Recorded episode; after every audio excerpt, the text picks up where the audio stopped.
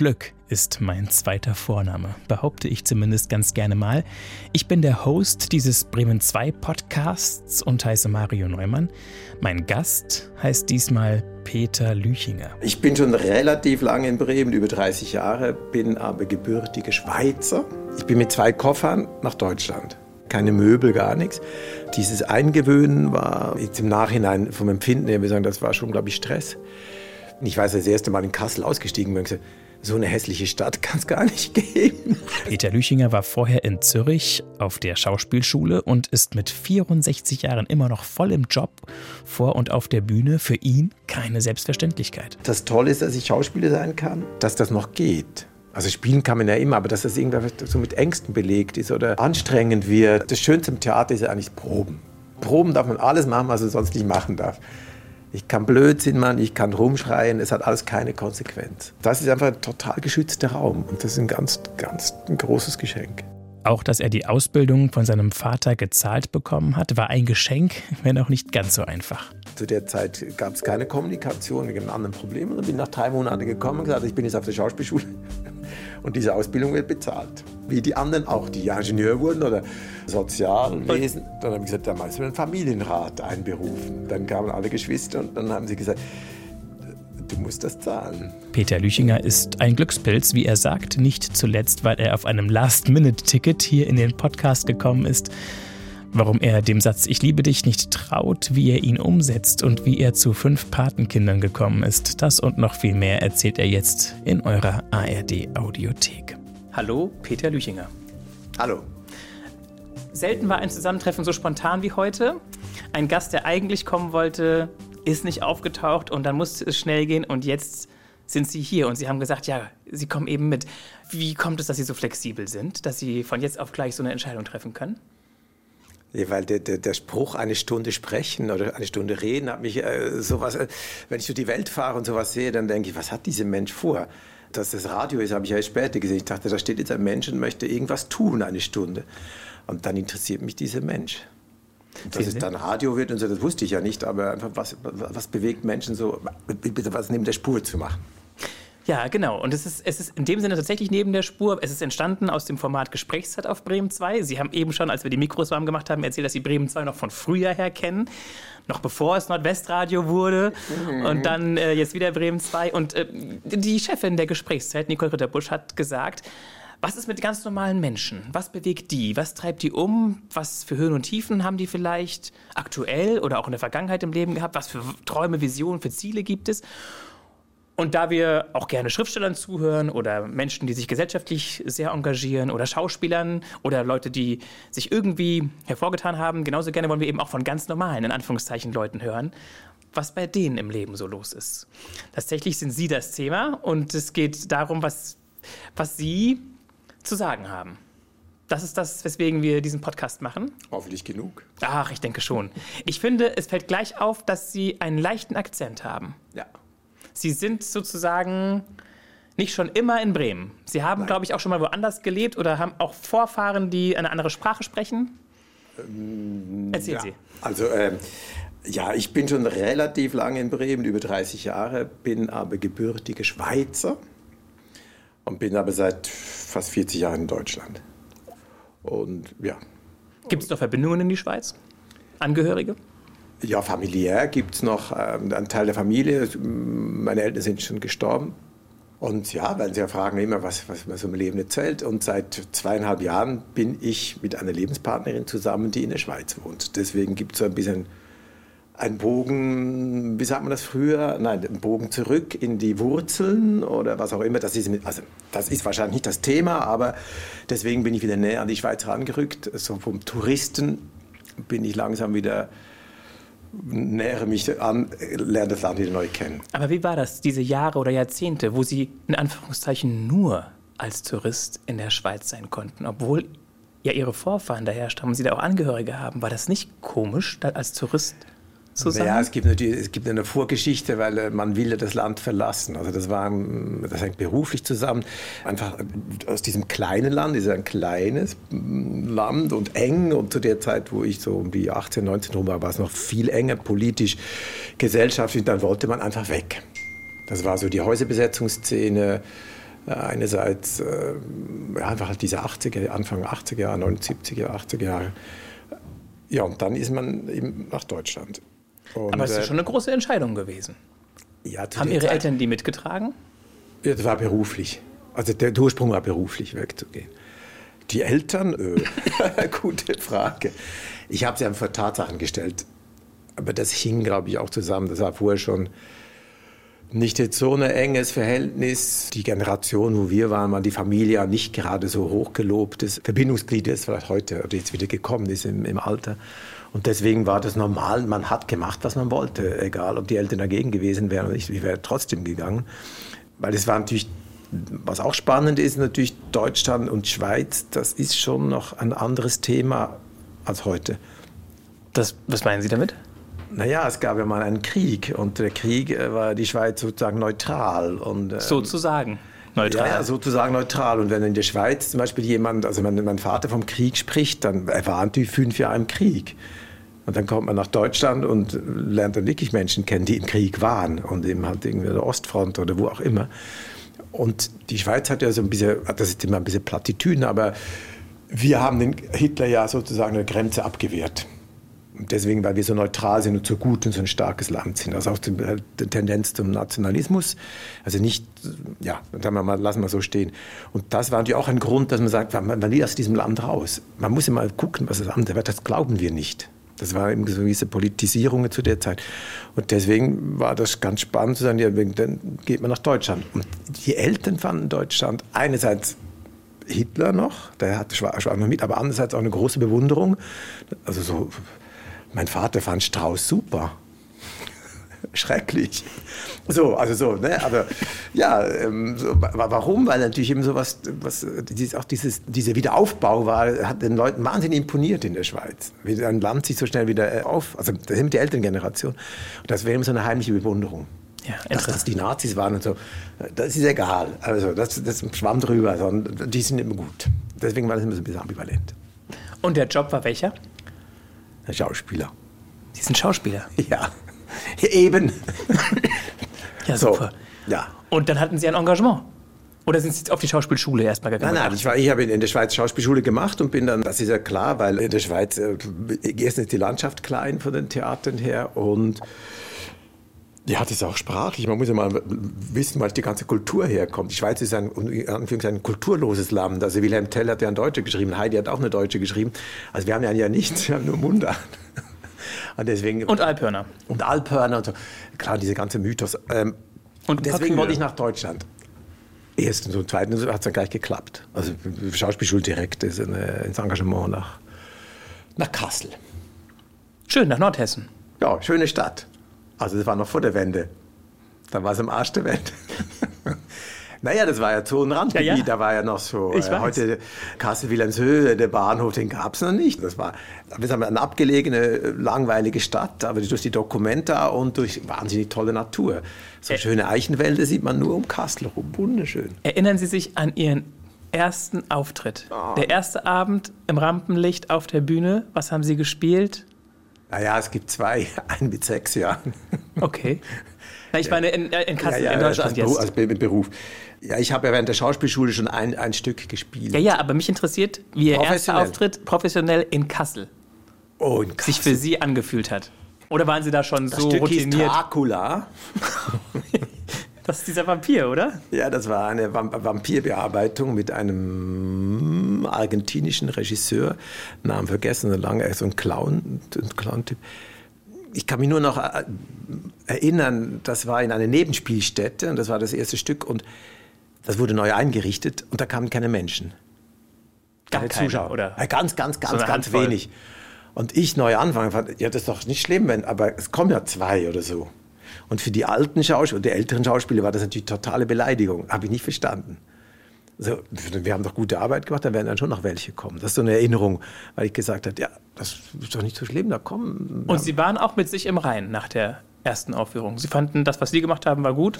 Das ist schon sehr weit her. Ich leide unter Verdrängung.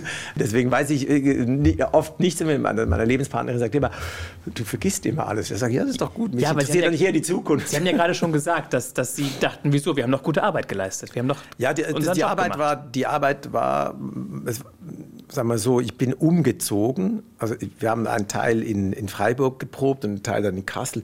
Neu ankommen in diese Stadt und so, das war, war die Frage vorhin auch war. Ich bin mit zwei Koffern nach Deutschland. Also das heißt, im zwei Koffer nicht mehr, keine Möbel, gar nichts. Im Grunde genommen, im zwei Koffer kann auch wieder zurück und so. Und das war schon, glaube ich, dieses Eingewöhnen war nicht ganz ohne, jetzt im Nachhinein vom Empfinden her, wir sagen, das war schon, glaube ich, Stress. Ich hatte eine gute Kollegin, mit der ich gespielt habe und die, die war auch zufällig war auch aus der Schweiz, aber schon zwei Jahre im Engagement. Also die kannte ich vorher nicht, aber die war schon, die hatte schon hinter sich und das war natürlich so eine gewisse Stütze, die man dann hat. Man vereinsamt dann nicht und hat nicht Heimweh. Nein, es war schon so ein Gefühl. Es war ja nur die Nebenspielstätte, das war auch so ein Thema. Warum nur? Jetzt bin ich so weit gereist. So weit gereist, jetzt muss ich in der Nebenspielstätte anfangen. Wollte ich am großen Haus anfangen. Aber wie die Vorstellung selber war, mm, war Welche Rolle hatten Sie denn? nicht Dracula, es gab, glaube ich, so einen Liebhaber, keine Erinnerung mehr. Der Liebhaber geht da, glaube ich, irgendwie in die, dieses, äh, wie hieß es schon, Transsilvanien. Aber mehr weiß ich nicht mehr. Weiß nur, der Regisseur hat so wahnsinnig tolle Figur. Oben glatz und hier so lange Haare. Und hat immer so einen schönen Mund. Da kommt wie so ein Esel. also, Okay. Aber ich weiß den Namen nicht mal mehr. Carlos, nee, irgendwie sowas. Aber mehr weiß ich nicht mehr. Wie lange waren Sie in Kassel? Fünf Jahre. Okay.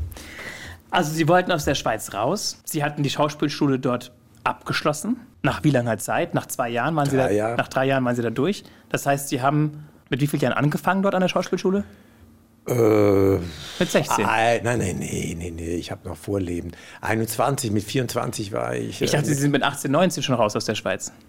Nein, da war der, der Widerstand ist da gewachsen, da ist man ausgezogen und hat alles andere gemacht als irgendwas, so eine Mathe Okay, und okay. Äh, gegen, gegen, gegen, gegen, gegen Atomkraftwerke, gegen alles, was hier so. Nein, äh, studiert habe ich nur noch in der Schweiz. So, und dann sind Sie nach Kassel und dann haben Sie da angefangen zu spielen. Toll. Und das, das kann ich mir vorstellen. Das war ver- vermutlich auch etwas, zumindest wenn ich Ihnen so zuhöre, empfinde ich das so etwas, was Sie nicht so erwartet hatten. Dass das Einleben in einem anderen Land, in einer neuen Stadt, doch mehr oder weniger auf sich allein gestellt nicht ganz ohne ist. Ja, äh, sehen wir, von welchem Standpunkt heute würde ich sagen, ich, ich habe da gar null Gedanken gemacht. Also wenn ich dahin, ich weiß, das erste Mal in Kassel ausgestiegen bin, gesagt, so eine hässliche Stadt kann es gar nicht geben. Das, das ist so eine Fußgänger, Ja, so, ich kann da so 50er Jahre, Ja, da, ich, ich, und dann, da, lief man da runter und gesagt, da kann ich nicht leben. Und das sind, ja, aber das waren die ersten Berührungen, weil ja, die Schweiz war nicht zerbombt. Das war mir ja nicht, Ja. war einfach völlig ungebildet. Er hat einfach naiv in die Welt geguckt, weil ja klar, die Stadt war platt gemacht, weil es ja um den Bahnhof rum und ich war gewohnt nur Städte. Klar, ich war schon auch mal äh, unterwegs, aber dann da, ich muss da ja leben. So Das war hässlich. erstmal ein Kulturschock. Ja, total. Das Ich mein- geht eigentlich. Da gibt es auch schöne Teile. Ja, ja, aber es gibt für Wohnung den ersten Eindruck keine zweite Chance. Das ist nun mal so, ja. Nee, nee, das, das, ich kann mich noch genau erinnern. Ich gesagt, boah, das wird hart. Und dann hat es wie lange gedauert, bis Sie die Clubs kannten und die Leute?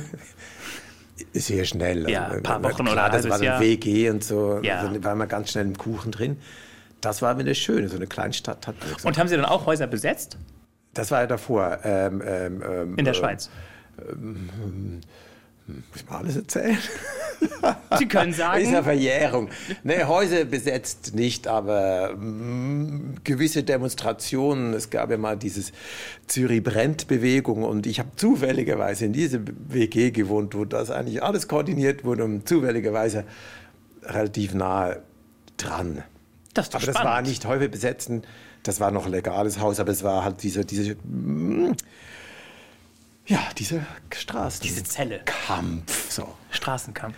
Ja, am Samstag hat man immer gerüstet. So. Dann kam die Polizei. Und dann wurde alles vernagelt. Und dann auf die Straße. Aber das war alles noch nicht so schlimm. Also, es gab schon Tränengas und so, das gab es. Das war, das war ziemlich schwierig. Aber man kannte sich ja gut aus in der Stadt. Das war ein bisschen Katz und Maus spielen. Es wurde dann immer schlimmer. Es hat sich dann angezogen. Es wurde dann auch heftiger. Und dann habe ich mich dann eher auf Schauspiel konzentriert. Als, die dann, als, als nur jeden Samstag auf die Straße zu gehen. Als die Dresche zu hart wurden mit den Gummiknüppeln. Ja, das Tränengas war nicht so. Und die Gummi, weil ihm auch viele natürlich mit nee, Augen ausgeschossen, mit Gummigeschoss. Das war in der Schweiz, wurde extrem scharf geschossen. Und da haben viele das Augenlicht verloren. Die Sie kennen persönlich? Nee, persönlich nicht. Aber gehört und gesehen, aber die nicht persönlich kannte. Und das war natürlich, ja, wenn man wieder Schauspieler wird. Mit zwei Augen dann möglich. Ja, als Schauspieler. Also, schon, ich, also ich habe mir gesagt, ich, bin, ich mag keine Massenaufläufe. Ich, wenn Demonstrationen oder so, immer am Rande. Ich kann nicht in Gruppen rein. Dann kriege ich irgendwie, dann, nee, das geht nicht. Aber Sie könnten jetzt auf Knopfdruck weinen. Apropos Tränengas. Als Schauspieler lernt man das, wie man sofort anfangen kann zu weinen, oder? Äh, es gibt ja verschiedene Arten. Ich bin ja Bühnenschauspieler und auf der Bühne ist das, spielt immer ein bisschen größer. Man muss schon, also ich weiß ja, wenn es kommt. Also wenn sie, sie kennen die gefordert Szene, wird, so, da muss man sich ein bisschen entspannen und so ein bisschen vorbereiten. Geht. Also ich weiß, wir haben mal ein Stück gespielt auf der Bühne, da haben, das war zufälligerweise nach einem Sommerurlaub, da waren alle so wahnsinnig entspannt, da konnten wir stundenlang flennen auf der Bühne. Das, ist ja nur das eine Thema, das, das Weinen, sondern du musst ja weiter spielen. Du darfst ja nicht, dann will ich weinen, ich lege mich hin und spiele nicht weiter. Und das ist sozusagen ein aktiver Vorgang, in dem Weinen ist ja auch, aber nicht so aktiv, wie wenn man dann weiter spielt. Aber wenn man das dann irgendwie mal raus hat, dann gibt es schon so, glaube ich, gewisse Synapsenverbindungen, wo es dann weint. So. Also jetzt glaube ich, jetzt gehört es auch wieder. So. Man muss aber genug gelebt haben und dann geht das. Lieber Peter Lüchinger, ah. Sie dürfen aus diesem Papiertütchen drei Zettel ziehen. Ach so, Zettel. Ich dachte, die kriegen wir zu, zu knabbern. Einer, zwei, drei. Jetzt haben Sie das rausgesucht. Jetzt dürfen Sie einmal aufhalten, lesen und beantworten, bitte. Welche Sprache würden Sie gerne lernen? Oh. Alle mal richtig. eine. Fangen wir mit einer an vielleicht. Also nur welche Sprache? Also vom Klang her, ich, man kann ja schon ein bisschen Italienisch, würde ich Italienisch äh, sagen als erstes, weil einfach die klingt wunderschön und die hat so einen wahnsinnig offenen Klang und, ähm, und auch das, das, gestische Material dazu. Also die Sprache ist viel mehr als nur das. Ist Reden. mehr Musik als. Genau. Hm. Also im Gegensatz zu Spanien, die ist ja ein bisschen weiter hinten. Ja, Nächste Frage. Französisch wäre auch schön, aber ja, die Franzosen mag ich nicht. Warum das nicht? Ja, das Französisch ist eine tolle Sprache, aber das ist auch eine gewisse arrogante Sprache, weil die ja so ein bisschen durchsinkt und ein bisschen die Nase oben hat. Also die Pariser, die Gebildeten, also nicht der Provence und so, das ist schön, aber das ist ja viel uriger. Viel Haben Sie negative Erfahrungen mit Franzosen gemacht? Ich hatte wahrscheinlich zu viel Französisch in der Schule und deswegen. das ist eine Sprache, die ich nicht wollte. Und mir hat niemand erklärt, dass es eigentlich eine schöne Sprache ist in der Schule. Hm, deswegen hm, zu spät. Die nächste bitte. Kreuz, Herz, Anker. Glaube, Liebe, Hoffnung. Was ist Ihr Symbol? Von diesen Vieren, also diesen Sechsen? Also ich würde Von die diesen hinter dreien. Aus den dreien, ne, die beiden. Also Glaube, Liebe, Hoffnung. Ja, ja. Kreuz, Herz oder Anker. Einer von den dreien. Muss ich nehmen? Ja. Das ist quasi eine Pistole, was vorhin ist, kein Mikrofon. Stellen Sie sich vor, es ist eine Pistole und Sie müssen sich für ein Symbol entscheiden. Anker. Warum der Anker? Ja, weil ich Schiffe was, was wahnsinnig faszinierendes finde. Bin aber totaler Landmensch, also Schiffe äh, mehr mag ich angucken und Schiffe mag ich auch angucken, aber ich finde das was ganz Tolles, so ein Schiff, dieses Autonome vom Schiff. Und da der Anker, wenn er dann so irgendwie liegt und die Schiffe so schön dranhängen können, das ist schon was Tolles. Und, und, und sieht auch schön aus. Ist einfach ein wahnsinnig tolles Objekt. Und der Anker liegt ja auf dem Boden und man denkt immer, äh, wie kriegt man den wieder hoch? Weil das Schiff ist ja dran und dann schneidet er ja nicht ab. Früher dachte ich, dann wird dann abgeschnitten und das ganze Meer ist voller Anker. das ist natürlich Quatsch. Aber es ist eine große Kunst, einen Anker irgendwie hochzukriegen. Ja, so. Deswegen Anker. Das steht dann für die Hoffnung, ne? Weil Glaube ist das Kreuz, Liebe ist das Herz. Ach so, verstehe das hinten. Anker ist die Hoffnung. Ah. Hoffnung, ja. Hoffnung. Haben Sie Hoffnung? Ich bin ein groß äh, optimistischer, positiv gestimmter Mensch. Meistens. Nö, ich, also das meine ich, glaube ich, auch ernst. Ich, ich, ich, Worauf hoffen Sie? Auf Veränderung. Also, dass, dass es mir gelingt, mich zu verändern und also auf das, was auf mich zukommt, irgendwie ne, zu reagieren, zu agieren, nicht zerstörerisch, sondern dass es, also nicht, dass die hoffen, die bessere Welt wird und so, aber dass es sozusagen dieses menschliche Dasein, dass das irgendwie eine, eine positive Seite und da kann ich was dazu beitragen. Und das ist meine Hoffnung, dass es eben genug Verbündete gibt, die das ähnlich machen. Also und hoffe, wenn irgendwie, wenn es dann nicht geht, ich hoffe, dass dann auch jemand da ist, der das Gleiche macht oder ähnlich ist und dann eben einen auffangen kann oder aus der Not helfen kann. Das weiß man aber ja, wenn die Not da ist, weiß man ja vorher nicht. So, Super, finde ich ganz toll. Zur Not kommen wir gleich nochmal. Jetzt haben wir noch eine dritte kleine Frage. Genau. Oh, yeah.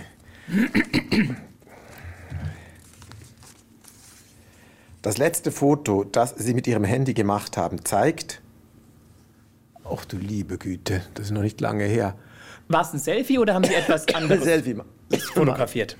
Meine ich. Ich fotografiere oft Augenblicke, wenn mir was auffällt, aber deswegen weiß ich gar nicht, wenn ich irgendwo bin. Also so wie, wie, ein Mensch, ja, kann gerne nachgucken. Herr Assistent. Das interessiert mich sehr, was man so ja, mich jetzt, mich jetzt auch. Jetzt bin ich mit Ihnen an dem Punkt, Na, die, die Jacke, die, die Jacke drüber. Weil ich gucke natürlich ja nie, man guckt ja die Fotos nie an. Das ist ja das Problem. Deswegen macht man sie ja, damit das man sie ja nachher nicht mehr angucken dran. muss. Und deswegen gucke ich ja nie auf die Fotos. Das geht mir auch so. Deswegen, also, das letzte, was ich fotografiert habe, ist eine Erinnerung an ein Buch, was ich mal vor zehn Jahren wahrscheinlich in meinem Bücherregal irgendwo ist, aber das hat mir ein Kollege gesagt, das kalte Herz über Empathiefähigkeit von Herrn Schmidbauer. Das habe ich gelesen und der hat mir erzählt davon vor zehn Jahren, ich habe alles vergessen. Jetzt habe ich es fotografiert, damit ich mich erinnern kann, dass ich es vielleicht noch mal lesen kann, weil der hat total geschwärmt davon. Wie toll das Buch, schon vor zehn Jahren haben wir darüber geredet, ja, eine Produktion, dass ich das lesen könnte. So, das war das Letzte. Und das heißt, Sie haben es gefunden? Das ist das Im Regal? Nee, habe ich noch nicht geguckt. Aber warum Sie es dann fotografiert? Nein, bei ihm. Er hat es extra mitgebracht. Er hat es extra mitgebracht, um mir zu zeigen, wie das Buch aussieht. Er sagt, ja, da kann mich erinnern. Also wie es aussieht, das kalte Herz. Das ist ein Psychologe. So. Und das zweite, die letzten Foto, äh, drei, letzten drei, vier, fünf, sechs, sieben habe nicht ich gemacht. Das ist in Ordnung. Es geht ja um das, was Sie gemacht haben. Meine Partnerin gemacht, aber wer ist drauf? Ich. Furchtbar, oder? So, nee, alles gut, alles gut. Das haben wir gut überstanden mit den kleinen Fragen des Lebens, mhm. lieber Peter Lüchinger. Ich bin ganz begeistert. Ah, jetzt kommen nachher die großen Fragen, oder? Die kommen erst später. Ah, die kommen, oh Gott. Jetzt reden wir erstmal entspannt weiter. Also die kleinen war ja schon anstrengend.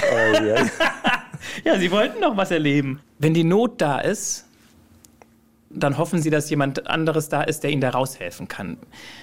Wenn sie eine Strichliste machen würden, so wie manchmal Gefangene in der Zelle, wie viele Tage sie schon da sind, oder manche streichen auch dann Tage ab, die sie noch da sein müssen. Wie viele Notstriche gibt es bei Ihnen? Eher so ein halbes Dutzend oder fünf Dutzend? Eher wenig. Also jetzt mit tiefer Not. Also man kann auch von Notnötchen reden. Also ich glaube, ich würde immer von mir sagen, ich habe bis jetzt so viel Glück, dass ich gar nie in extreme Not kam. Oder wenn ich in Not war, ja, das jetzt nicht so tief war, dass ich es dass sie verzweifelt werden. Verzweifelt, weil man ist verzweifelt. Also klar, man hat ja einige hm, Trennungen hinter sich und so. Das war natürlich tief existenziell und mit Abnehmen und mit allem, was dazu gehört. Sie haben abgenommen aus Liebeskummer dann? Natürlich, das nimmt man, das nimmt man doch ab. Man weiß nicht warum. Aber das ist interessant. Man nimmt halt die, also, also dann leide ich, also leidet, aber ich leide nicht so, dass es total zu ist, sondern ich, es geht dann irgendwie weiter. Also ja, die Sonne deswegen mit der Hoffnung, ich gebe, ich, es, es hat mich noch nie so aus der Kurve gehauen, dass, dass es einfach schwarz war oder es geht nicht mehr oder ich weiß nicht was, Depression oder keine Ahnung. Ich weiß, ich weiß ja nicht, wie das, aber wo es einfach nicht weiter wurde, wo das Leben keinen Spaß mehr macht. Von das, dem sind Sie bisher verschont geblieben. Ja, aber weiß, es kann jederzeit kommen. Macht Ihnen das Angst? Demütig eher. Zu sagen, man, man weiß, es kann irgend einfach kommen. Also es ist. Und, ähm, ja. Ich kam ja drauf, weil Sie gesagt haben, dass die Hoffnung da ist, dass wenn man in einer Not ist, dass jemand anderes da ist, der dann eben auch, Sie haben es eben so toll beschrieben, so drauf ist, wie man eigentlich auch selbst grundsätzlich drauf ist, in, in der Gemeinschaft was Produktives hinzubekommen. Damit haben sie im Prinzip ausgedrückt, dass leider nicht alle Menschen gleich wohlwollend sind einander gegenüber, sondern dass es auch welche gibt, die destruktiv sind. So, und dann, wenn einem da was widerfährt, was man nicht erwartet hat, womit man nicht gerechnet hat, dass dann jemand anderes auftaucht oder da ist. Ja. ja das also, fand ich ein sehr schönes Bild. Ja, und das, das, das, das, der Hoffnung, das ging ja von der Hoffnung ja, aus. Also das, ich, ich frage mich immer, wie, wie, lebt man, also wie lebe ich? Und ich glaube einfach, dass ich per se viel geben möchte. Und dann, aber nicht mit der Absicht, wenn ich gebe, kriege ich von der bestimmten Person wieder zurück. Aber ich merke, ich kann relativ viel geben. Ich verliere dabei nicht. Also mhm. irgendwo kann ich mich wieder speisen, also nicht ein Einbahnfeld, dass ich mich entleere dabei. Und das äh, geht bis jetzt äh, relativ gut. Und das andere ist ja die Hoffnung, wenn ich dann in die Not, das weiß ich ja nicht, dass dann ein Gegenüber ist, was vielleicht ähnlich funktioniert wie ich, der dann geben kann. Aber wenn das nicht kommt, dann ist man dann eben wahrscheinlich alleine oder so. Ja, aber dann müssten Sie ja im Jahre 2021 das und wie und wo Sie sich Hilfe holen könnten. Ja gut, ich, das wäre jetzt mehr professionelle Hilfe. Genau. Mir geht es dann eher um die, die in Verbindung treten, also in Beziehung treten oder eben mit Menschen in Kontakt kommen. Das ist schon, finde ich, was einfach wahnsinnig Wichtiges. Also, dass man eben diese Kontaktfähigkeit aufrechte, also eben wieder pflegt und so. Die ist nicht normal. Da muss man ja was tun dafür. Das finde ich jetzt eine interessante These. Ja, immer wieder ausprobieren, sich dem wieder aussetzen, zu sagen, man kann auch mal auf jemanden treffen, wo man nichts passiert, wo einfach wo, wo nichts zurückkommt, dann steht man halt alleine da. Aber das nicht als Beleidigung auffasst, weil der andere, ne, es hat nicht gefunkt. Es also Sie sagen, man muss offen bleiben im Kontakt zu anderen Menschen. Ja. Man darf sich nicht in seiner eigenen Blase zurückziehen oder ja. in seinem eigenen Kokon oder. Ja. Ganz wichtig. Weil dann was passiert? Dann wird man bitter bitter und, und, Frustriert, und, und klein und, und, und, klein. und, dann keine Lebensfreude mehr. Man, man mhm. kriegt ja dann, es gibt, man kommt ja zu wenig, man kriegt nicht mehr so viel an sich als an Raten getragen. Am besten, mir fällt es immer auf mit Kindern. Also ich habe keine eigenen Kinder, aber ich, Kinder sind ganz spannend, wenn man ein Kind neu sieht, also neue ein frisch geborenes, meinen Sie, oder? Nein, nein, wenn, ein, wenn man vier, fünf Jahre alt ist. Ja, okay, so, erstmals sieht. Da, da ist ja oft, dass man sagt, man muss mit dem Kind spielen. Also das heißt, man geht schon aufs Kind so, muss spielen. Und was ich oft mache, ich warte einfach und es ist immer so, das Kind kommt, jedes Kind kommt irgendwann. Und wenn man mehr Zeit hat, kommt halt eine halbe Stunde später, aber irgendwann wird das Kind Kontakt aufnehmen. Und diesen Augenblick, wenn man den hat und zulässt, dieses Warten und dann den Kontakt spürt, wenn das Kind kommt, dann hat man das Kind für immer. Also es, es, ich, hab, ich kann jetzt ein Beispiel erzählen. Also es, ich habe ein, ein, Das heißt, Sie haben mindestens drei Patenkinder? Ja, noch mehr. Ja, sag ich mindestens. mindestens, ja. Habe schon ganz alte und jetzt habe ich wieder zwei kleine. Also ich habe relativ viele Patenkinder. Ja. Ist das ein Stück weit Kompensation? Darf ich das fragen? Oder ist das zu unverschämt? Nö, ich mag Kinder, also ich mag Kinder total. Ich habe einfach die im Grunde genommen Entscheidung gefällt, wahrscheinlich auch aus, wieder generationsbedingt. Äh, nicht in dieser Welt kann man keine Kinder, aber mit diesem Beruf ist es sehr schwer mit Kindern. Okay. Und das war eine Entscheidung, die Ihnen leicht fiel oder die schwer war? Ja, oder die, die, die, sich einfach so äh, entwickelt hat? Die hat sich so entwickelt und dann ist natürlich so eine Phase, wo man sagt, jetzt müsste man in einer Beziehung sein, wo man sich entscheidet. Das war dann, aber das ist dann sozusagen verlaufen. Und ja. dann, und dann haben Sie gesagt, dann opfer ich das Papa werden dem Beruf. Salopp genau, gesagt. Das war, also das war schon ein bisschen die Entscheidung. Also und es war auch ein bisschen ein Opfer. Nee, ich okay. finde das, ah, nö. also das auch wieder, ich bin mit der Konstellation, so wie sie jetzt ist, sehr zufrieden, weil es das gibt natürlich auch Freiheiten und so weiter. Und ich mag Kinder total, ich spiele gern und also das ist alles kein... Wie viele Patenkinder sind es jetzt? Ähm, eins, zwei, drei, vier, fünf. Ja, eine Handvoll. Alle in Bremen? Nein, nein, also der Älteste ist schon fast 40. Wie alt sind Sie denn? Äh, Dann sind Sie schon 60. Ja, Nein. viel drüber. Nein. Die, die Rente naht. Ach Quatsch. Doch, 64. Gut gehalten. Ja, guter Beruf. Gehen, und, genmäßig. Und da kann man von leben. Ja, natürlich. Aber man lebt von Engagement zu Engagement, oder? Nein, ich bin fest angestellt. Luxus. Äh, das ist ein Luxus, ja. Das ist auch ein Kampf äh, dafür und man hat viel getan dafür. Seit wann genießen Sie den? Seit immer. Ich war nur ein Jahr freischaffend. Sonst war ich immer engagiert. Und ich bin jetzt schon so lange in einem Haus engagiert, das ist schon über 30 Jahre, deswegen. Mm, so. Wo sind Sie denn? Shakespeare Company. Okay. Und, so. Fühlen Sie sich privilegiert? dadurch, dass es Ihnen gelungen ist, festangestellt zu sein? Oder war das für Sie eigentlich klar? Ja, das, ja das, da sind Sie noch ein bisschen zu jung. Zu meiner Zeit, als man angefangen hat, war das Theater noch ein Rotationsprinzip. Da hat man gesagt, man geht wohin und geht ins nächste Haus. Weil da war der Markt noch, da gab es auch nur drei Fernsehsender und es gab noch überblickbar viel, viele Theater, die groß engagiert haben.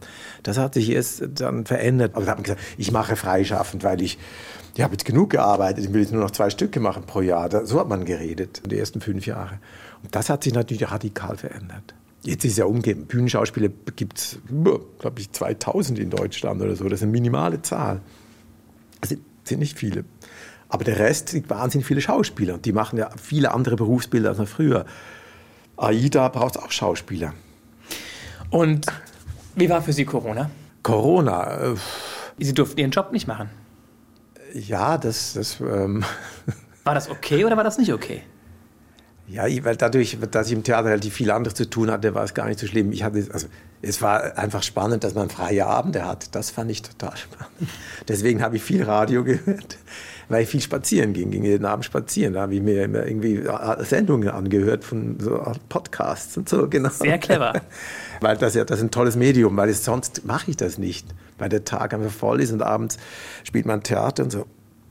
Deswegen war es beruflich bedingt nicht so äh, schwierig. Aber, oder im Nachhinein ist es sogar spannend, weil es ist natürlich eine, konnte man sich ja nie vorstellen, dass man nicht spielen darf. Eben sonst kann man nicht spielen, weil man kein Engagement hat. Aber da könnte man spielen, aber darf nicht spielen. Und äh, was macht das eine mit dem Körper und so? Und ja, wir und? haben uns dann immer beschäftigt, mit irgendwas beschäftigt und so weiter und so weiter. Aber irgendwann haben Sie Tonübungen gemacht? Ja, so ein bisschen, ja, dann auch irgendwie Video und, und, und irgendwie so alles, was man hat, so, die kurzen Ideen. Aber das Grundsätzliche, die Erfahrung, dass man nicht spielen kann, so, für mich war das eben spannend, weil ich das Alter gefahren Für mich war es natürlich schon eine spannende Erfahrung zu wissen, seit ich 60 bin, irgendwann kommt da dieses ominöse, dass man in Rente eintritt und so. Und deswegen war das teilweise schon ein bisschen üben. So wird es wahrscheinlich das sein, dass Rentner, wenn man abends nicht mehr Theater spielt, wenn man morgens irgendwie, ja, so, es gibt einen offenen Tag. So. Deswegen fand ich das eigentlich ziemlich spannend, so die erste Erfahrung zu machen, wie die Zukunft so in zehn Jahren aussehen könnte. Und für, ich hatte total Glück, weil ich durfte Zug fahren, ich durfte in die Schweiz fahren, deswegen war das für unsere Fernbeziehung war das ein totales Geschenk. Ich hatte so viel Urlaub wie noch nie. Er konnte immer wegfahren. Und dadurch, dass eben Partnerschaft war, durfte ich auch über die Grenze und durfte immer einreisen und so. Und für mich war es eine total schöne Zeit. Persönlich. Über das andere reden wir jetzt nicht, da kann ich Nein. jetzt viel referieren, das ist nicht so wichtig. Wir gucken in den Koffer. Das bevor ist schön. Wir, bevor wir darüber reden, wie Sie. Ja, vom ihre, Reisen ist ja toll. Ja, wie Sie Ihre Partnerin kennengelernt haben. Das will ich gleich wissen als nächstes. Aber erstmal gucken wir, ob da ein Gegenstand drin ist. Der schöne Koffer, der ist schön. Das freut mich. Zu dem Sie was sagen können, der Ihnen irgendwie ins Auge springt, der Sie inspiriert. Machen Sie ihn ruhig auf. Also jetzt schon? Ja, also, ja, ja. Zum, also zum Koffer selber, der, ja, was toll ist, ist einfach Leder. Ja, ja. Schön, das lebt und äh, der wird wahrscheinlich in 20 Jahren total toll aussehen, wenn er dann einige Reisen hinter sich hätte. So, jetzt muss ich da mal gucken. Ui, ui, ui. Muss ich wieder was nehmen? Tatsächlich, ja. Ein Gegenstand, äh, eine Sache. Also mal kurz angucken. Manche Sachen möchte ich noch aus zwei Gegenständen. Ich glaube, es gibt eine zerbrochene Untertasse, die besteht aus zwei genau, Teilen. Das ist aber dann ein Gegenstand. Es sind zwölf. Zwölf für jeden Monat ein? Naja, hat sich so ergeben. Sprühfarbe? Sprühfarbe? Zeit für Neues? Kalender von 2019? Das will ich ja nicht, das ist schon Vergangenheit. Ein Herz? Oh, oh. Ein schöner Turm von der Küste? Naja. Ein Spiegel? Ein Schlüssel? Das klingt gut. Verbandszeug? Ein Stift? Dinosaurier? Oh, lustig. Ein Plüschtier, ja. ähm, ein Regenbogenradiergummi. Regenbogen. Ach du liebe Güte. Jetzt muss ich was nehmen und dann müssen wir drüber... Sie können auch den Spiegel nehmen, wenn Sie wollen. Nein, ich hasse Spiegel. Aber das geht ja nicht. Doch, ich bin froh, wenn ich nie... Aber Sie müssen doch im Spiegel gucken, wie Sie aussehen. Oder nicht? Na, nur wenn ich schminken muss, aber sonst nicht. Ja. Aber okay. Schauspieler, ich, ich finde Spiegel ganz unterirdisch. Weil ich möchte lieber mich selber empfinden und nicht wissen, was ein Spiegel ist. Der Zuschauer, ich will nicht wissen, wie der Zuschauer mich sieht. Ich will ja spielen. So. Also ich würde nehmen. Gott, was soll ich denn nehmen? Also spontan habe ich mal die Schlüssel genommen, aber noch keine Idee, weil die so schön klein sind. Ich nehme jetzt mal die Schlüssel. Ja, das, das also, sind die Schlüssel vom Koffer, oder? Ach so, das sind die Schlüssel. das ist kein Problem, nehmen Sie die Schlüssel. Ach so. Das ist dann der 13. nehmen Sie die, nehmen Sie die. Das ist der 13. Gegenstand. Also 13 ist meine Glückszahl, weil ich bin am 13. geboren. Also hat halt der Koffer 13 Gegenstände. Punkt. Wir zählen nochmal nach später, aber tatsächlich. Ah, es ist lustig. Es ist so lustig mit Ihnen, Herr Lüchiger. Äh, Also das ist, äh, ja, 13 Gegenstände. Das ist super. Der Schlüssel wofür? Wo passt der? Ja, ist einfach ein schönes Objekt. Haben Sie schon mal so ein Liebesschloss irgendwo hingehängt, an so ein Geländer? Nee. Wo man deine Schlüssel so. Ja, Wissen Sie, was so man in dann Köln, macht? ja, in Köln. Nee, was macht man mit dem Schlüssel? Man schmeißt den Schlüssel dann ins Ach, Wasser. Wasser. Ja. Nee, das finde ich doof. In Bremerhaven wird das auch gemacht. Ja, nur Aber Köln. man kann das, glaube ich, hier auch machen, an der Theohofbrücke. Ist Äh, verboten. Die bricht doch zusammen sonst. Irgendwann, sie- die- irgendwann, irgendwann brechen sie doch zusammen. Das wird doch dann verboten. Irgendwann. Also Sie haben noch kein Liebesschloss irgendwo angebracht und einen Schlüssel Nee, ich weggeworfen. bin nicht so sentimental, wird mir manchmal vorgeworfen. Aber das fände ich das Unsentimentalste, was es gibt. nee, mit so einer kleinen Gravur, mit einem Herzchen. Nee, nee. Und dann P plus, was weiß ich, P plus Nee, S, nee. Peter plus Silke. Nee, oh nee, nicht Silke. Entschuldigung. Nee.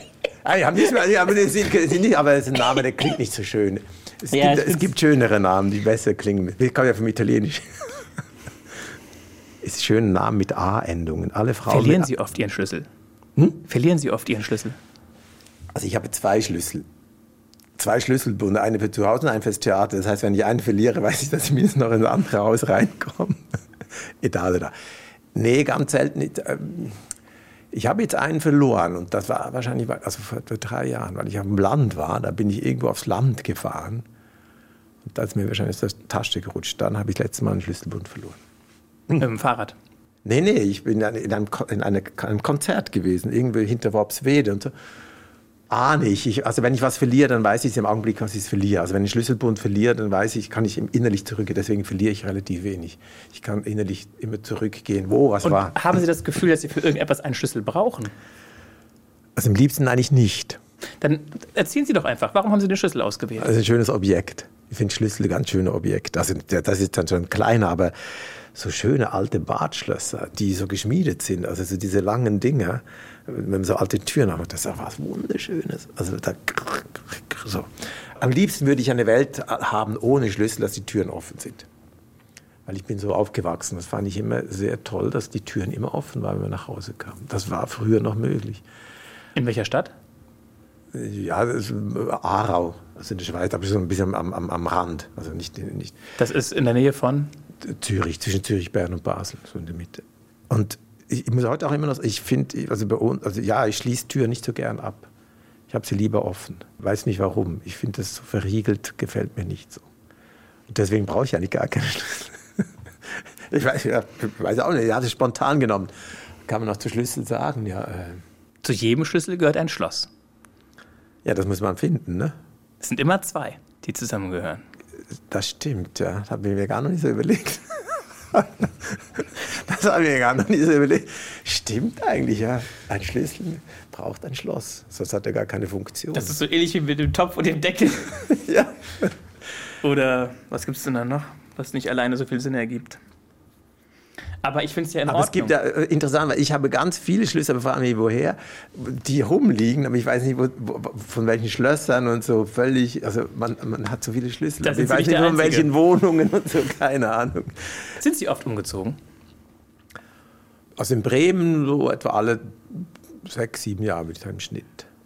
Weil es Ihnen irgendwann zu klein wurde? Weil es Ihnen irgendwann dann nicht mehr gefallen hat? Die Nachbarn wurden zu laut? Oder Sie wollten Meistens gab es einen? Grund, entweder Kündigung, Auflösung WG, Beziehung zusammenziehen, natürlich wieder auseinandergehen. Ja, ja. so, äh, und dann Kündigung und Schon wieder Kündigung.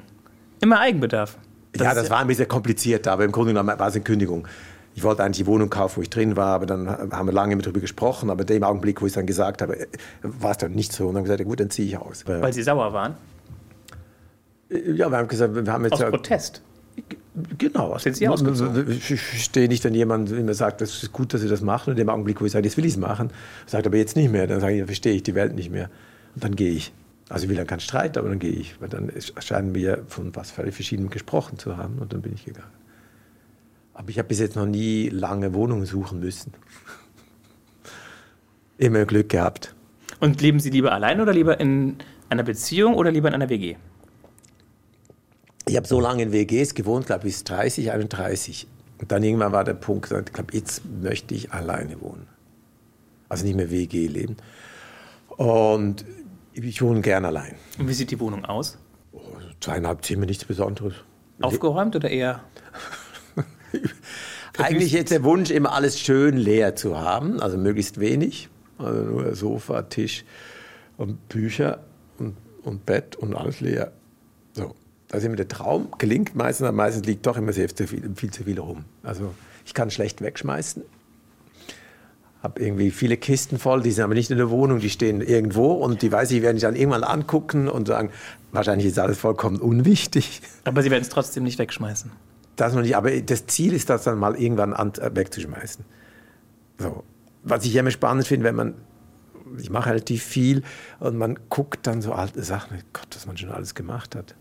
Das, also, ist, das ist so ein bisschen das Archiv, das Gedächtnis, oder? Ja, für mich ist es aber gut, wenn ich es haptisch noch sehe. Ja. Also eben nicht nur im Kopf, sondern das stimmt, das habe ich wirklich gemacht. Die das Top 5 oder die, die Top 10? Top 10? Die zehn schönsten Erinnerungen Zehn? Gut, drei, die Top drei. die drei schönsten Erinnerungen, was Sie gemacht haben, wo, wo Sie am liebsten zurückdenken dran. Oder wo Sie, wo Sie die stärksten Emotionen haben, wenn Sie das wieder in die Hand nehmen. Ja, das Problem, ich kann, glaube ich, schlecht bewerten, was gut und deswegen, ich bin nicht so eine, ich kann immer nur spontan sagen. Also, ich habe ein Glück, in ein Haus zu gehen auf Mallorca, was am Meer liegt und was am, am Ende der Welt liegt, wo niemand ist und so. Das ist einfach, und mit dem, das sind zehn Jahre immer Sommerurlaub, vier Wochen und das ist natürlich einfach immer ein schöner Ort. Aber was jetzt speziell da passiert, ist nicht wichtig, sondern dass es diesen Ort gibt, wo ich immer hin kann, also hin darf, solange das äh, möglich ist. Und das ist einfach, das sind Geschenke. Das sind so große Geschenke. Das ist zuerst materiell. Ähm, klar, das, das, ich kann es immer nur pauschalisiert sagen, es gibt nicht so, es gibt so viele Momente, eigentlich ist so viel toll das Tolle ist, dass ich Schauspieler sein kann und das immer noch sein kann, nach 40 Jahren, dass das noch geht. Ja, aber ist doch klar, dass das geht, oder nicht? Nee, es gibt. Haben Sie gedacht, viele, dass es irgendwann. Es kann auch sein, dass irgendwann Spielen nicht mehr funktioniert. Also spielen kann man ja immer, aber dass das irgendwann so mit Ängsten belegt ist oder dass das einfach nicht mehr anstrengend wird. Ach, dass Sie nicht mehr könnten? Genau, ja, das, ach so, dass das eben selber nicht mehr geht. Ich dachte, dass die DVD oder der Film, das nein, Schauspiel. Nein, nee, das nicht, aber einfach das, das Spiel nicht mehr. Dass es bei Ihnen nicht mehr funktioniert. Das, nun, also das Schönste im Theater ist ja eigentlich Proben. Proben darf man alles machen, was man sonst nicht machen darf. Ich kann Blödsinn machen, ich kann rumschreien, es hat alles keine Konsequenz. Aber ist nicht ich kann morgens von 10 bis 2 kann immer Blödsinn machen. Aber der Regisseur ist doch irgendwann genervt, oder nicht? Der will jetzt Nein, das ist, ja, das ist toll, dass man das alleine macht. Das ist ja so langweilig, dass man mit Menschen das zusammen machen kann und man kann was entdecken. Aber es hat keine Konsequenz. Genau. Ja, ja. Ich kann einen fünf Minuten anschreien, aber es hat keine Konsequenz. Also im Spielen. Und, so. ja, ja. und das ist einfach ein total geschützter Raum. Und das ist, was, das ist ein ganz, ganz ein großes Geschenk. Merkt man dann immer mehr. Es geht eben nicht darum, äh, berühmt und, und weiter werden. Nee, dass man sich dadurch erlebt man war. Also erlebe ich extrem viel. Kannten Sie Kolleginnen und Kollegen, wo das so war, dass es nicht mehr ging irgendwann mit dem Schauspiel? Oder, ja, hatten, das gibt schon. Hatten Sie, hatten Sie so ein bisschen Bedenken oder auch Angst davor, dass Ihnen das widerfahren könnte, dass Sie irgendwann nicht mehr Schauspieler Ja, das ist also jetzt, seit ich hier bin in Bremen nicht mehr, aber vorher also ich habe schon nach fünf, sechs Jahren Theater, hatte ich schon gedacht, wenn das so weitergeht, ist das nicht mehr ein Lebensberuf. Ist es nicht durchzuhalten? Ja, es, es, wird langweilig. Man sieht Ach dann schon, so. was die, was man war. Da war unheimlich viel Alkohol, da haben die Leute noch viel mehr getrunken und so und gesagt, so meine, ich habe das Ensemble meinst du? Ja, ja, im Ensemble. Und das wollte ich einfach nicht. Also war ja auch schon knapp davor zu sagen, vielleicht gibt es auch noch andere Berufe. Dann hätten Sie was gemacht, Lokführer. habe ich immer gesagt, Straßenbahnfahrer. Da ja, muss man sehen Sie? Ja, habe ich, hab ich geahnt, habe ich gespürt. Ja, aber Straßenbahnfahrer, links, rechts, geradeaus, ist doch das einfache Leben. Es geht immer weiter. dieses Bedürfnis, im Kreis rum. Dieses Bedürfnis ist da, oder? Bei diesen kreativen Berufen. Genau, das war wirklich so ein bisschen, so auch diese, dieses, wenn ich das jetzt nach 40 Jahren mache und, und ich gucke diesen alten Kollegen an, dann bin ich in 20 Jahren auch so wie der. Der hat null Lust. Das war dann, man sitzt in der Garderobe neben einem und, und dann merkt der probt, das wäre ein Beamter. Und er ist ja noch jung, aber ich möchte auch spielen und so. Und da, da merkt das ist ausgebrannt. Ja, ja. nicht böse. Aber, aber das war Ihnen, da ist es Ihnen kalt den Rücken runtergelaufen. Genau. Und dann habe ich gesagt, das so nicht. Also möglichst vorher suchen. Das ist aber jetzt bei ihm nicht passiert. Dann brauchen Sie eine Exit-Strategie. Ja, die habe ich aber nicht Glück nicht anwenden müssen. Nein, die kam nicht. Also Sie hatten ja auch genug Unterhaltung auf dem Nebenschauspielplatz. Privatleben. Ja, Privatleben habe ich genug gelebt, ja. Aber nichts Spektakuläres. Nein, ich habe nichts Spektakuläres erlebt. So. Also, und vor zweieinhalb Jahren haben Sie Ihre aktuelle Partnerin kennengelernt. Wo und wie und warum? Da gibt es verschiedene Geschichten. und, ich kann jetzt also. Ähm, ich nehme die jugendfreie. Die nicht, nein, das ist nicht, also wir kennen uns schon länger über Freunde und äh, ich gehe meistens eine Woche ins Tessin zum Wandern und Filmfestival Locarno. Da sind wir uns auch schon begegnet, sind auch schon Berge hochgelaufen, aber sie als Gegenüber meinte, ich hätte sie gar nicht beachtet. Also, und dann hätten wir auch einmal in einer Küche zusammen geschlafen. Aber also getrennte Betten. Da weiß ich nichts mehr. Das ist aber schon länger her. In einer Küche. Acht, in der Küche, so einer kleinen Ferienwohnung, aber nur eine Nacht. Aber da habe ich verdrängt, also ich weiß nichts mehr davon. Und dann so, und irgendwann sind wir uns ein bisschen näher gekommen, also wieder durch diese Urlaube, durch die Freunde. So. Ja, dann irgendwann, ähm, irgendwann habe ich gesagt, wir könnten ja mal zusammen nach Mallorca fahren. Dann habe ich für mich gedacht, wenn sie mich eine Woche aushält, dann können wir mal weiter gucken. Ja, super. Das ist eine gute Strategie. Ja, nee, also das meine ich, das hat mit dem, mit dem Alter auch was zu tun. Wenn das in einer Woche einfach knatschig gewesen wäre und zickig und so, dann bleiben wir so, wie sie jetzt ist. Aber dann, das, man muss sich dann auch nicht mehr alles heile reden. So, und dann ähm, hat sich das aber, glaube ich, eher positiv entwickelt. So.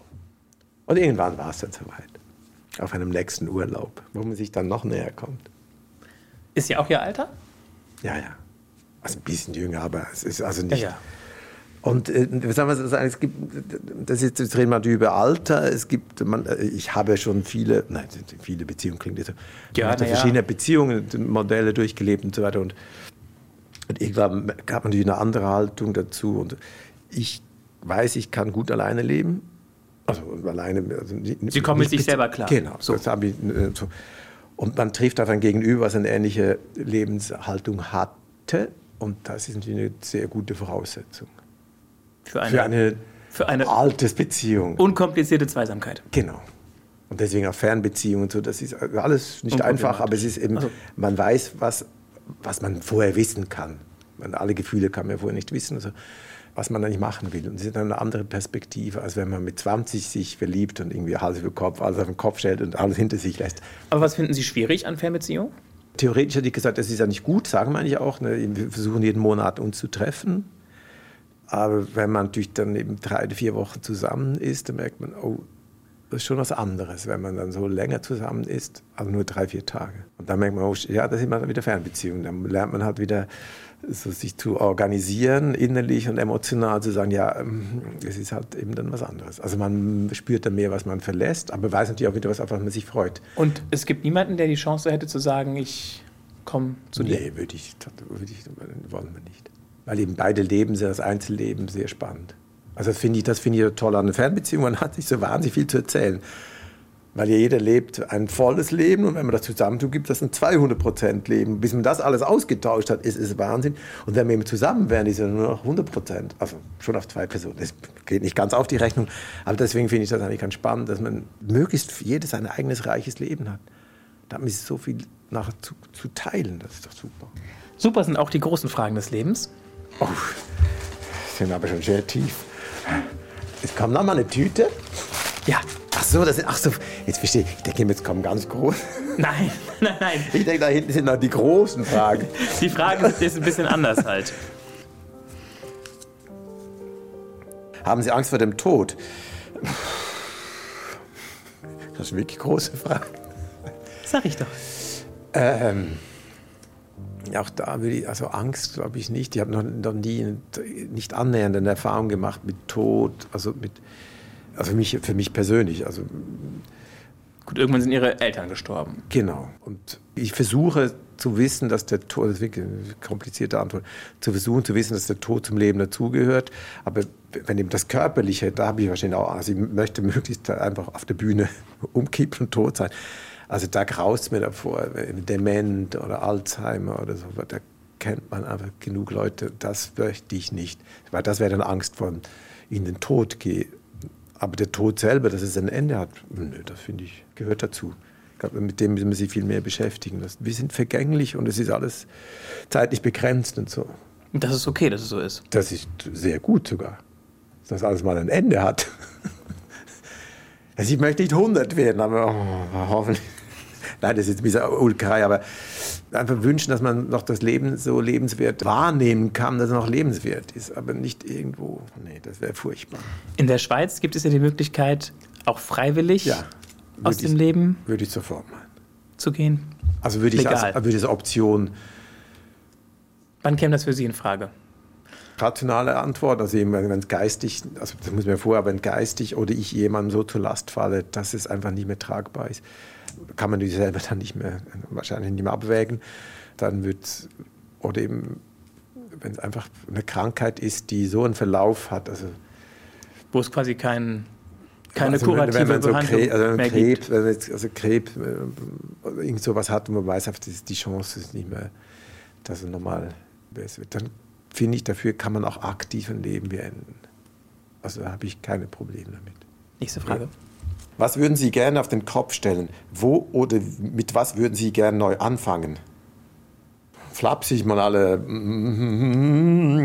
Politik vielleicht? Oder mal über dieses Land einfach freier, spontaner, netter, menschlicher. Alle diese Eigenschaften, die gerade wirklich immer weiter weggehen, die zuerst wieder oben in den Kopf reinpflanzen, dass das eigentlich das Wichtige ist und nicht das, was gerade alles so hm, nicht immer der andere ist schlecht und ich bin besser und so furchtbar.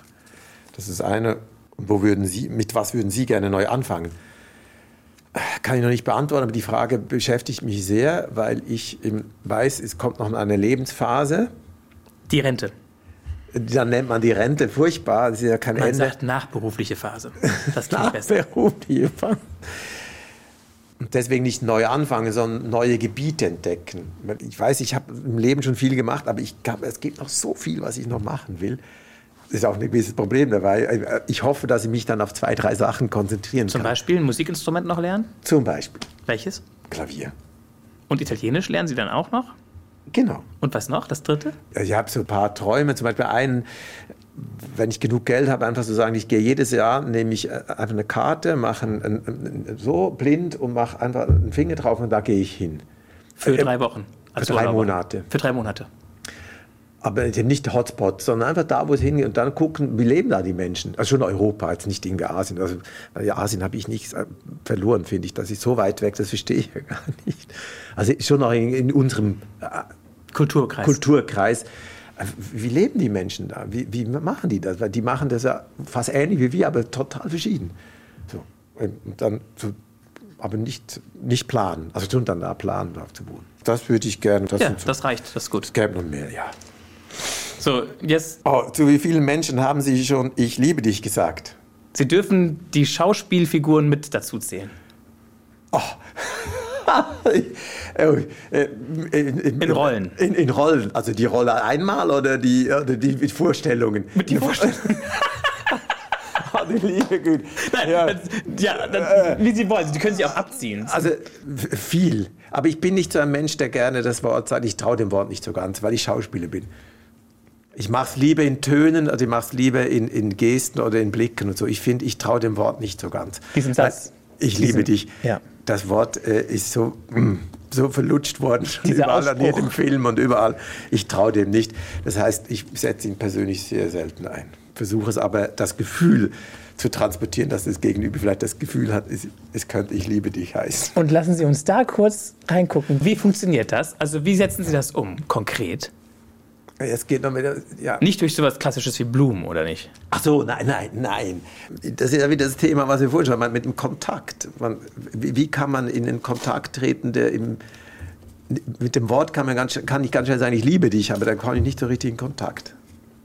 Also versuchen mit dem anderen Menschen so irgendwie in eine Einigkeit zu kommen, das ist äh, so. Das kann man mit Blicken machen, das kann man mit Körper machen, das, Dass, kann man dass es kommuniziert wurde. Dass der Inhalt kommuniziert dass wurde. der Inhalt so intensiv ist, dass, da- dass das Gegenüber sagt, es ist so wichtig, dass die Person das mir gegeben hat. Gott, oh Gott. Stichwort intensiv. Intensiv. Oh. Was ist das, womit Sie sich jüngst am intensivsten beschäftigt haben? Was ist aktuell das, was Sie auch unter Stress vielleicht setzt, aber was Sie gerade, wo Sie gerade dran sind, was Sie umtreibt? Ja gut, es ist halt im Theater die, die Premiere. Jetzt haben wir gerade eine Premiere gehabt letzte Woche. Heute Abend ist eine Premiere, wo ich Regie gemacht habe. Der Job.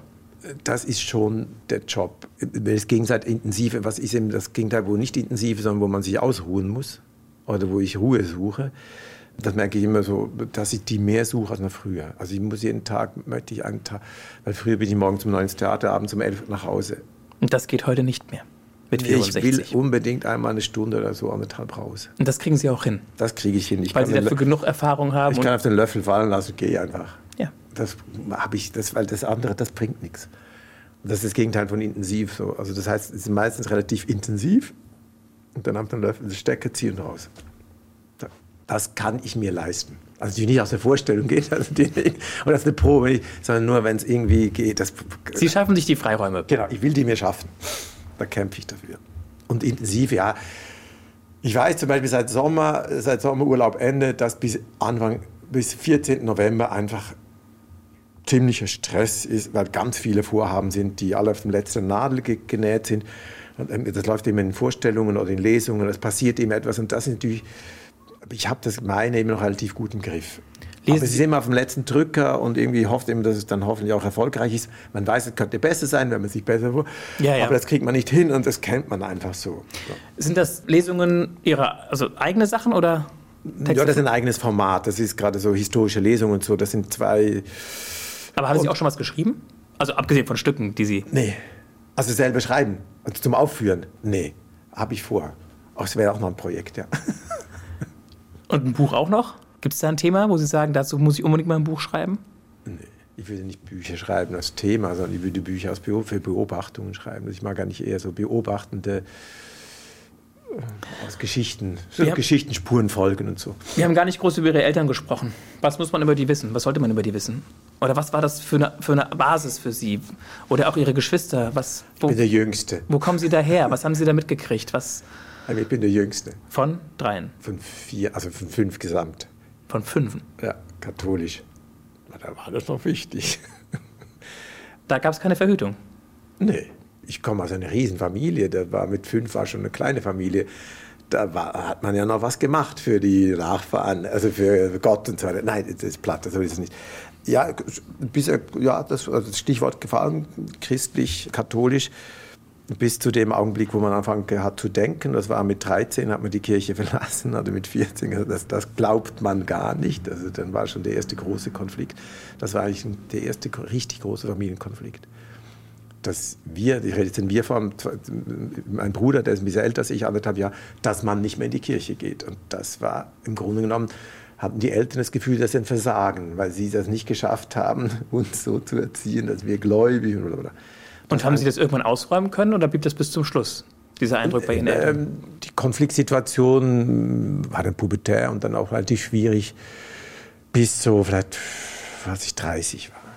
Und im Alter war es, also eher zum Vater hin, Vater nicht einfach, und zur Mutter sehr gute Beziehung, weil die aus einer sehr erzählenden Familie kommt. Da kommt vielleicht auch dieses mm, Schauspiel her.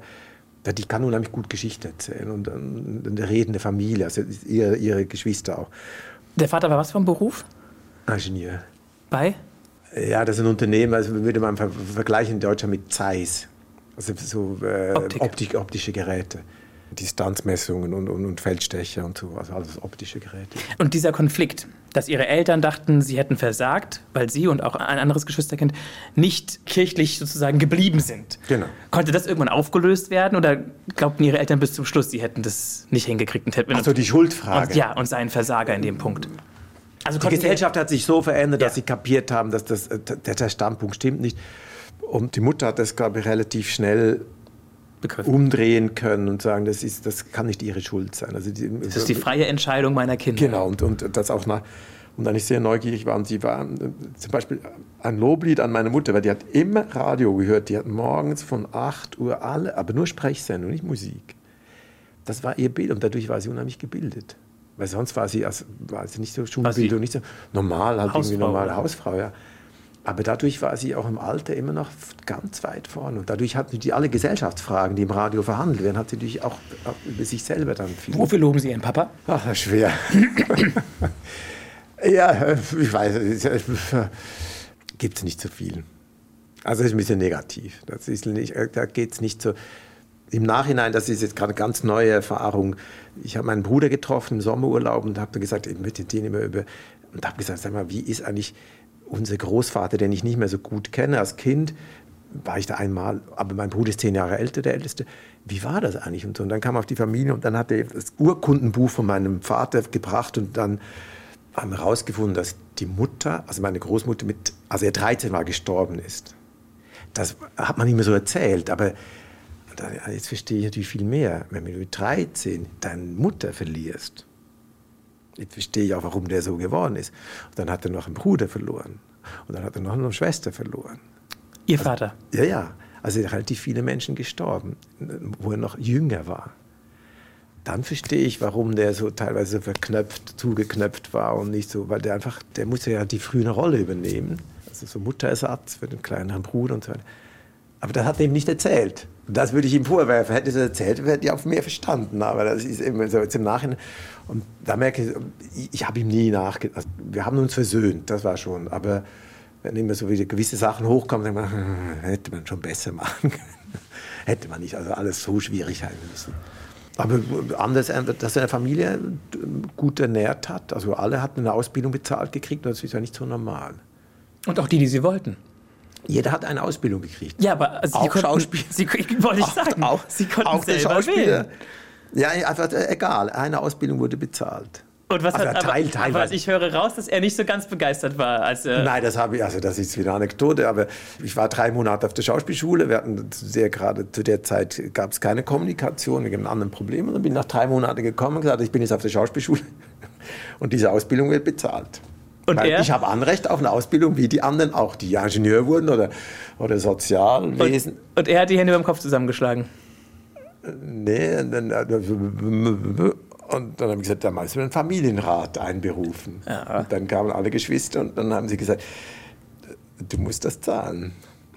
Und dann hat er klein beigegeben. Hatte, der ist unheimlich korrekt. Ein ganz korrektes Welt. Klar, wenn man das sagt, dann ist es auch so. Also mit der Ausbildung. Er kann es nicht sagen, weil der Letzte was anderes macht, was mir nicht passt. Nee, wenn ich so eine Regel aufbaue, das ist ihm auch so, dann, dann muss ich auch die Regel befolgen. Das und, hat er durchgehalten. Und dass es ihm nicht passt, hat er wie geäußert? Er so, hat nie was gesagt. So, dass es sie, er hat sie nicht angegriffen oder? Nein, er hat nicht gesagt. Er hat nichts, also einfach, es gibt's nicht.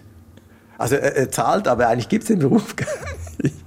Und war das für Sie ein Problem, dass er das nicht anerkannt hat eigentlich? Ja, das war schon, das war schon hart. Also die Mutter nicht, die ist gleich ja, ja. ins Theater gekommen und so, aber er... Und wann kam er dann das erste Mal? Irgendwann kam er mal ins Theater.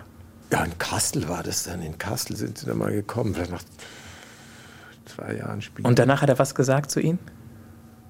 Ja, das darf ich nicht sagen. Das war ein ganz großer Konflikt. Ganz, das war ein ganz tiefer Konflikt. Da gab es eine ganz harten Auseinandersetzung. Dann sagen Sie es nicht. Nee. Also ich kann nur eine Anekdote, die ist immer, jedes Mal, wenn ich in die Schweiz kam, wenn ich auf das Deutschland kam, wenn ich nach Hause kam, ähm, kann man davon leben? Dieses Ding, ja. Und ich sagte, ja, ich bin noch hier, also ich lebe ja noch und ich esse und ich bin nicht verhungert. Also irgendwie ist die Frage überflüssig, oder? Also eben indirekt, du willst mir noch was anderes sagen. Und das hat, äh, er war total stolz. Alle anderen erzählen es Schauspieler, aber nur mir nicht. Also klassisch, das sind die klassischen Verdränger. Das hat die Generation, Kriegs, also Kriegsgeneration. Ne? Und deswegen hat er das, hat er das halt nie, nie so direkt eins zu eins gesagt. Ich finde das toll, dass du das gemacht hast muss man sich halt dann das so irgendwie, irgendwie holen oder so. Irgendwie hat man es ja dann schon gekriegt. Also es war jetzt nicht so, dass es nicht ganz. Aber eben, alle anderen, zu anderen hat er gesagt, er ist ganz stolz drauf. Wenn Sie den Strich ziehen, lieber Peter Lüchinger. Ein Strich? Ja. Einen Strich drunter ziehen. Und, so. und, und äh, so die Geschichte Ihres Lebens so in, zusammenzählen oder zusammenschnüren in eine Nussschale packen, in fünf Sätze. Wie bringen Sie es auf den Punkt? Was ist die Geschichte Ihres Lebens? Was war, was ist, was kommt? Wofür stehen Sie? Ja Gott, die nageln mich ja fest. Das ist, das ist, das ist das Ende jetzt. Das ist die letzte genau. Frage. Das ist das Finale. Ja, das Finale, also zusammenfassend. Ja, wir können es auch gemeinsam machen. Genau. Also ich, ich würde immer sagen, zu mir selber. Ich bin ein Glückskind mit vielen Schattenseiten, aber das Glück hat Überhand. Also das war immer so. Also das war, hat mich irgendwie geleitet. Ich kann sehr gut einstecken und kann das hinter mir lassen. Deswegen interessiert mich eher die Zukunft als die Vergangenheit.